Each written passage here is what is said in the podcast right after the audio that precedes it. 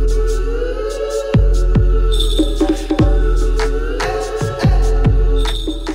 Bonjour à toutes et à tous, vous écoutez Yodar, le jour où sort cette huitième édition, le mercredi 25 octobre 2017. Je bouillonne parce que je viens tout juste d'écouter le nouvel EP de Lapalux, The End of Industry, qui est sorti il y a deux semaines. Lapalux, aka Stuart Howard, dont vous aviez eu un aperçu de son travail dès l'intro de la quatrième édition. Je vous conseille vivement d'aller écouter cet EP, étendu sur le sol ou sur le siège passager d'une voiture qui roule de nuit. J'ai une préférence pour le titre Smoke Streams, son qui serait parfait pour voyager dans l'espace. Avant d'interrompre ma chronique, qui se propage sur les ondes, je souhaitais vous remercier pour toutes les remarques positives dont vous me faites part et encore une fois insister sur le fait que ce projet est ouvert à tout le monde. Que vous soyez maréchal ferrant, retraité, acupuncteur ou funambule, vous avez certainement des références artistiques à partager avec les auditeurs. Si effectivement c'est le cas, enregistrez-vous directement en vous présentant puis en recommandant une œuvre, que ce soit un film, un livre, un album, une expo ou que sais-je qui soit en lien avec la culture, et contactez-moi à yodar2k17 pour faire partie du prochain portrait. On écoute tout de suite Hopping du duo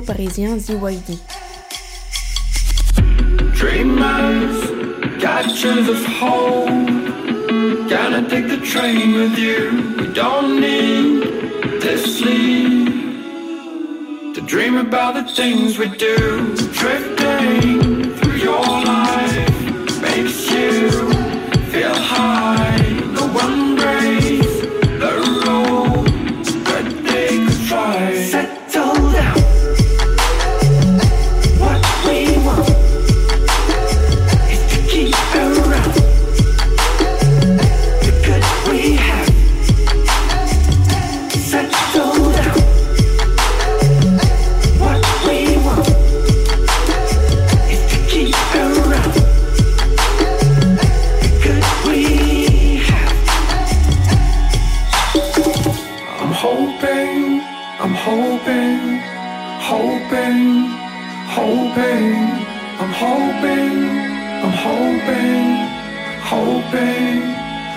open. open.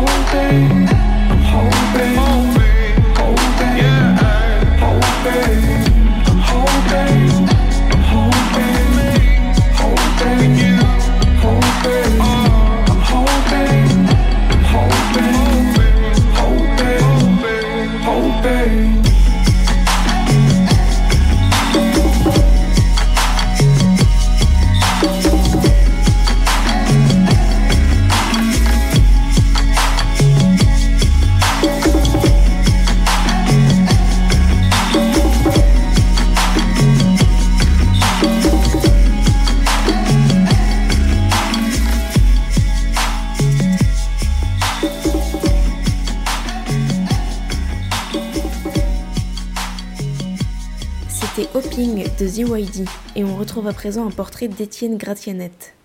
Bonsoir Yoda, je m'appelle Étienne, je suis euh, artisan du son pour euh, pas mal de supports. Le cinéma, la radio, les documentaires, les séries, les jeux vidéo. Euh, je suis principalement compositeur de musique de film, mais je fais aussi du bruitage et du design sonore et du mix aussi.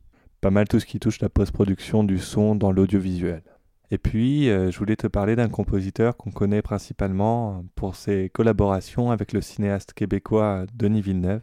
Euh, ce compositeur, c'est Johan Johansson, parce que euh, la musique qu'il a fait pour euh, Sicario en 2015 et Arrival en 2016 euh, m'a beaucoup marqué. Et puis, c'est quelqu'un qui a un, style et des techniques bien à lui pour la musique de film. Pour illustrer ça un peu, euh, je vais prendre la scène du convoi dans Sicario, où le personnage principal et les forces américaines s'apprêtent à traverser la frontière entre les États-Unis d'Amérique et le Mexique pour une mission contre les cartels. Euh, et puis cette scène, en fait, elle s'ouvre euh, sur des vues aériennes du désert, très calme, où il se passe pas grand-chose. Et en fait, cette scène est quand même menaçante, et ça, c'est pas mal dû euh, à la musique de Johan Johansson. Cette musique, elle est très épurée, très simple. Elle repose euh, sur les instruments graves de l'orchestre qui sont ensuite sont modifiés, un petit peu altérés quand même le faire Johansson, et qui joue euh, juste quelques notes très dissonantes, très tenues.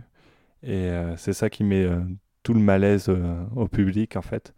Et puis il y a des percussions ensuite pour augmenter la tension, mais ça reste très simple. C'est pas non plus de la grande musique orchestrale et pourtant c'est très efficace. Et puis l'année suivante, Johansson et Denis Villeneuve ont fait Arrival et la musique de ce film est aussi intéressante parce qu'elle est basée sur des enregistrements de chœur pour la plupart du temps euh, donc de voix humaines qui sont ensuite transformées, déformées, altérées par Johansson.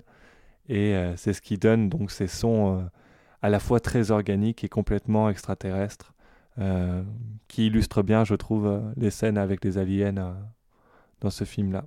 Donc voilà, j'espère que je vous ai donné envie d'écouter un peu plus de Johan Johansson ou de prêter l'oreille à la musique dans les films. C'était un portrait d'Étienne Gratiennette. Je vous joins en description le lien vers son site personnel ainsi que vers les bandes annonces des films qu'il a mentionnés. Aujourd'hui, j'avais envie de revenir sur l'installation polémique intitulée Domesticator devant le centre Pompidou pendant la FIAC, la foire internationale d'art contemporain qui a lieu à Paris. Je n'ai malheureusement pas eu la chance d'y être puisqu'elle se déroulait seulement du 19 au 22 octobre, mais j'ai vu cette pièce conçue par l'artiste néerlandais Job van Lee Soet au début de son montage et l'intérêt qu'elle suscitait déjà pour les passants curieux. Cette installation a fait parler d'elle dans le reportage d'Hugo Clément dans la deuxième partie de l'émission Quotidien sur TMC le 19 octobre dernier, et je souhaitais rapidement revenir sur la position de l'artiste. Dans l'entretien avec le journaliste, Job van Lieshout est vague quant à l'interprétation de son œuvre. Les passants à qui l'on demande ce que représente cet assemblage cubique voient en grande partie un coït entre deux hommes, au sens d'humain, ou entre un homme et un animal. Je tiens d'emblée à préciser que je ne souhaite pas m'étaler sur la légitimité de cette œuvre dans l'espace public, plus précisément sur la devanture du Centre d'art contemporain, car à mon sens elle a tout lieu d'être. Je peux comprendre qu'elle choque, comme l'avait fait avant elle le vagin de la reine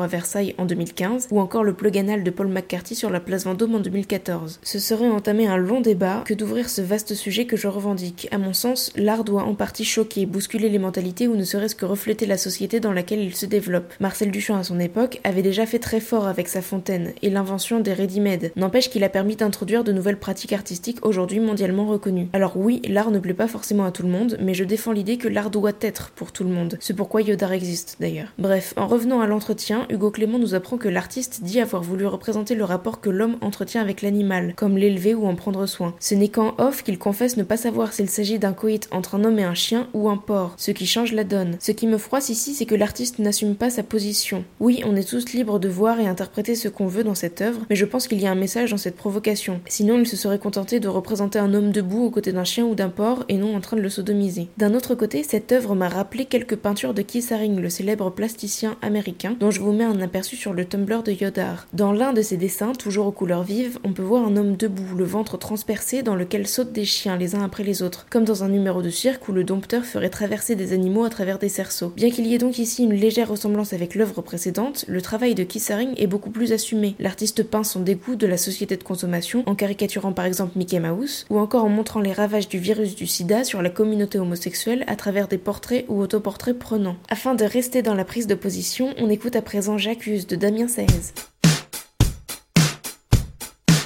Faut du gasoil dans la bagnole, la carte bleue dans la chatte, faut de la tente pour Noël, faut bronzer pendant les vacances, faut du forfait, faut du forfait pour oublier la solitude, faut des gonzesses à la télé, ouais, faut des pilules pour bander, faut du gazon dans les tabacs, il faudrait arrêter de fumer, la salle de sport sur des machines, faut s'essouffler, faut s'entraîner, faut marcher dans les clous, faut pas boire au volant.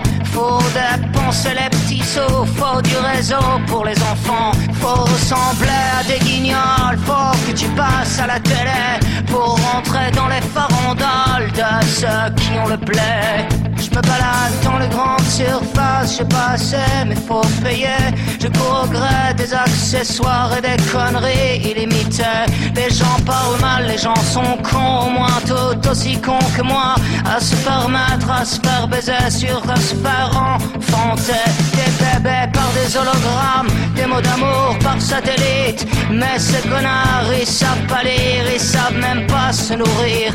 Des OGM dans les biberons, ouais, c'est tant mieux, ça fera moins de cons. Quand ils crèveront en mutation, des grippes porcines sur des cochons. Oh non, l'homme descend pas du singe, il descend plutôt du mouton. Oh non, l'homme descend pas du singe, il descend plutôt du mouton. Faut marcher dans les clous, faut pas boire au volant. Faut dépenser ses petits sous, faut du réseau pour tes enfants. Faut ressembler à des guignols, faut passer à la pour rentrer dans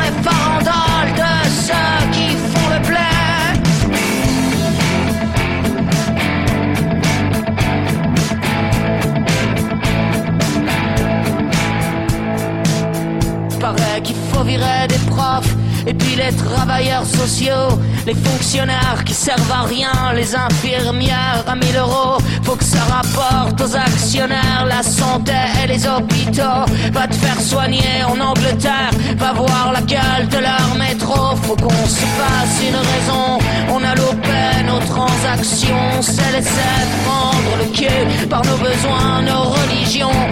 Foutre le portable au chiottes et des coups de pioche dans la télé. Faut mettre les menottes à chaque présentateur digité. J'accuse. Au mégaphone dans l'assemblée. J'accuse. J'accuse.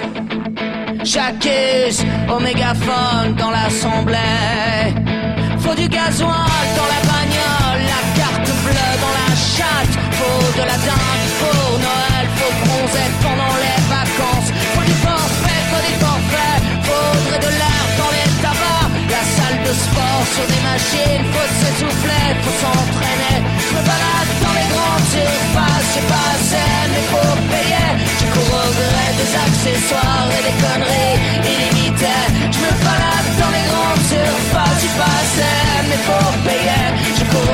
des accessoires et des conneries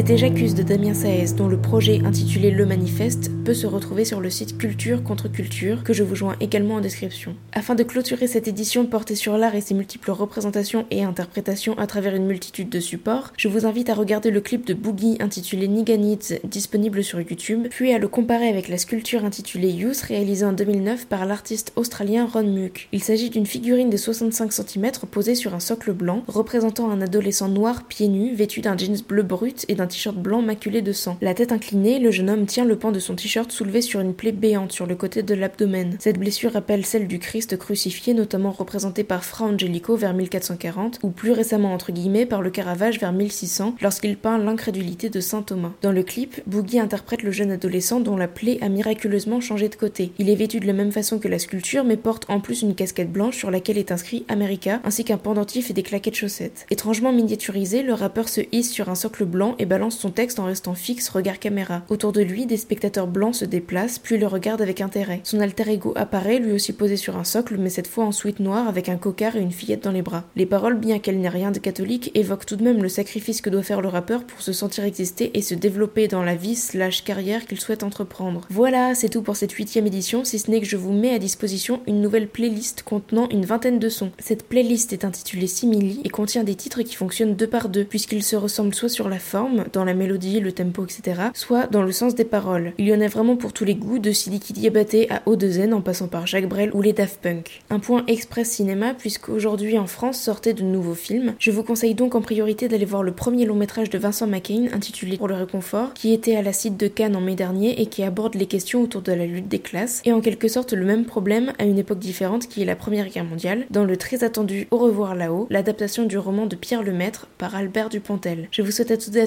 une excellente fin de semaine et à dimanche.